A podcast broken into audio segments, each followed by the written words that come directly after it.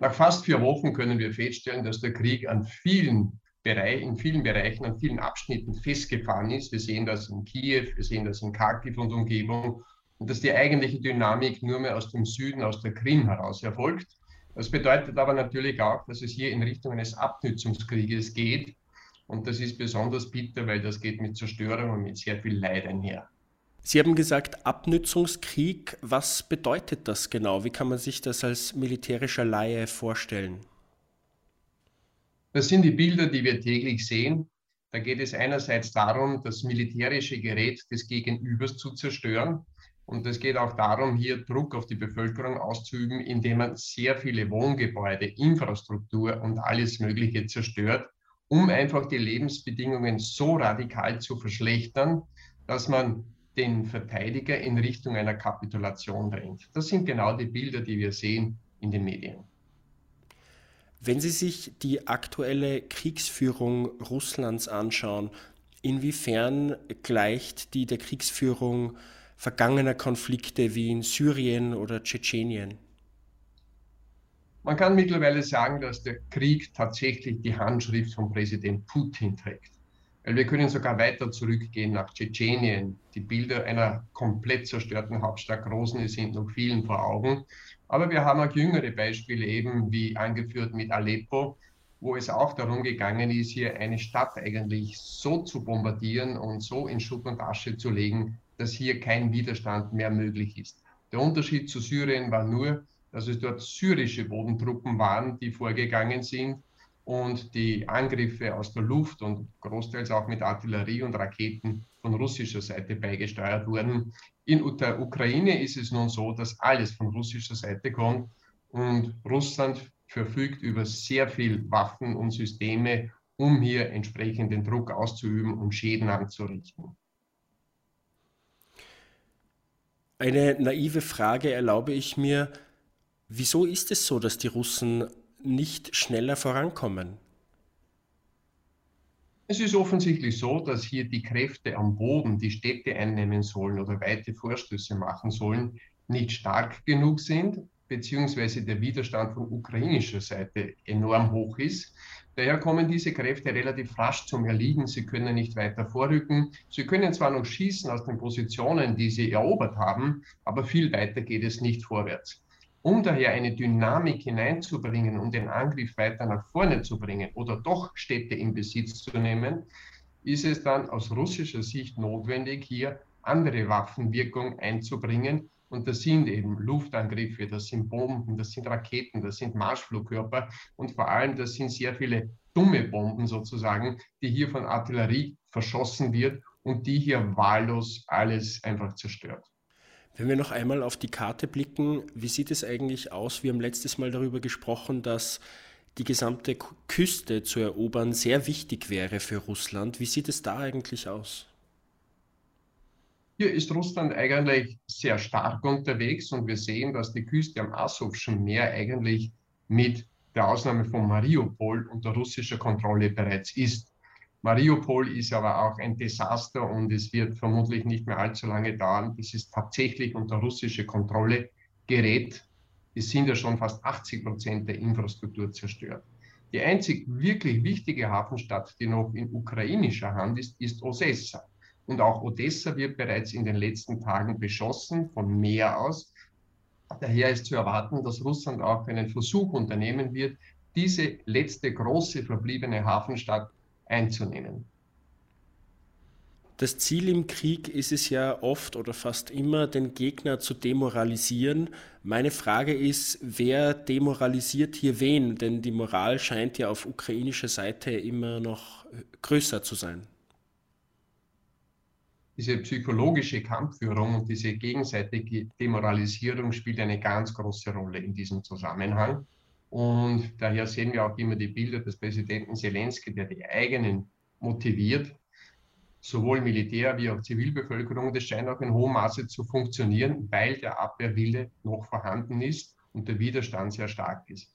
Auf russischer Seite ist man natürlich hier auch bemüht, eine Demoralisierung des Gegners herbeizuführen. Und das sind eben diese großen Schäden, die man ihnen zufügt, diese wahllose Zerstörung und einfach das Entziehen der Existenzgrundlage für Hunderte, Hunderte, Tausende Ukrainer, die hier dann sich auf Fluchtbewegungen Richtung Westen ergeben. Wir reden schon von mehr als drei Millionen mittlerweile. Das heißt, einerseits der Kampf der Ukraine ist natürlich eine moralische Herausforderung für die russischen Soldaten, weil die Verlustzahlen dürften mittlerweile sehr hoch sein und das wird ihnen auch immer mehr bewusst werden. Die Angriffe sind ja zum Teil zum Erliegen gekommen. Das ist auch auf diese Ausfälle und Verluste zurückzuführen. Und das hinterlässt natürlich schon Spuren in der Kampfmoral der russischen Seite. Insgesamt daher der Versuch von beiden Seiten hier dem anderen zu schaden, einerseits durch Abnützung im Kampf und andererseits natürlich ganz stark moralisch zuzusetzen, um den Kampfeswillen zu brechen. Wenn wir das ganz große Bild dieses Krieges zeichnen, dann bombardiert Russland mit Artillerie und Luftwaffe. Aber so richtig dieses Vorrücken der Infanterie haben wir noch nicht gesehen eigentlich, oder? wann, wann rechnen Sie damit oder ist überhaupt damit zu rechnen? Ja, das haben wir gesehen in der Anfangsphase, in den ersten Tagen, als hier vier große Stöße zu erkennen waren. Das eine war der Vormarsch Richtung Kiew, das andere dann im Raum Kharkiv und nördlich davon. Dann der Versuch im Bereich der Kontaktlinie, wo ja schon viele Jahre gekämpft wurde, hier am Boden zu gewinnen und der Vorstoß aus Süden. Allerdings ist dieser Raumgewinn sehr begrenzt, würde ich aus heutiger Sicht sagen. Und es stellt sich die große Frage, wie viel Material, Personal und Material Russland noch nachschieben kann, um hier weiter in das Land, in die Ukraine vorzustoßen. Hier gibt es erste Anzeichen, dass hier Mobilisierungen stattfinden auf russischem Territorium, dass hier zusätzliche Kräfte herangeführt werden. Allerdings, der Plafond dürfte relativ bald erreicht sein weil ja schon im Vorfeld in der Konzentration davon gesprochen wurde, dass mehr als 70 Prozent der verfügbaren russischen Kampftruppen hier zusammengezogen wurden. Also wenn die schon im Einsatz sind und ein Teil davon ausgefallen ist und diese Ausfälle ersetzt werden müssen, dann kann es eigentlich rein rechnerisch keine große zweite Welle geben, die hier in das Land hineinstößt. Das heißt, wenn wir diesen Krieg auf der Eskalationsleiter sozusagen betrachten, geht noch viel mehr nach oben hin oder sind, ist, das, ist diese Eskalation äh, bereits da? Na, das ist das Bedauerliche, dass Russland nach wie vor die Eskalationsdominanz hat. Was meint man damit? Eskalationsdominanz heißt, man hat noch immer Mittel und Möglichkeiten, hier den Krieg noch weiter zu tragen und noch weiter ausufern zu lassen. Und das sind weniger die Truppen, sondern das sind vielmehr die militärischen Kampfmittel, die Russland hat. Und Russland verfügt über ein unglaubliches Reservoir und einen Pool an Kampfmitteln, an Granaten, an allem Möglichen. Und das Kostproben hat man auch da schon, davon schon gesehen. Es wurden ja auch schon die Hyperschallraketen eingesetzt. Und hier ist sicher noch viel mehr vorhanden auf russischer Seite. Das heißt, hier das Waffenarsenal leer zu schießen, ist natürlich eine Option von russischer Seite. Allerdings muss man schon, auch wenn man es gesamt betrachtet, überlegen, ob sich Russland damit etwas Gutes tut, weil es ja dann in letzter Konsequenz, in einer weiteren Folge eigentlich gegenüber anderen Gefahren ziemlich wehrlos ist. Wenn wir zum Schluss noch einmal auf die Karte blicken und einen Ausblick wagen, eine Frage, die ich mir immer stelle, ist, will Wladimir Putin, beziehungsweise kann, muss man mit meine fragen, kann er die ganze Ukraine erobern?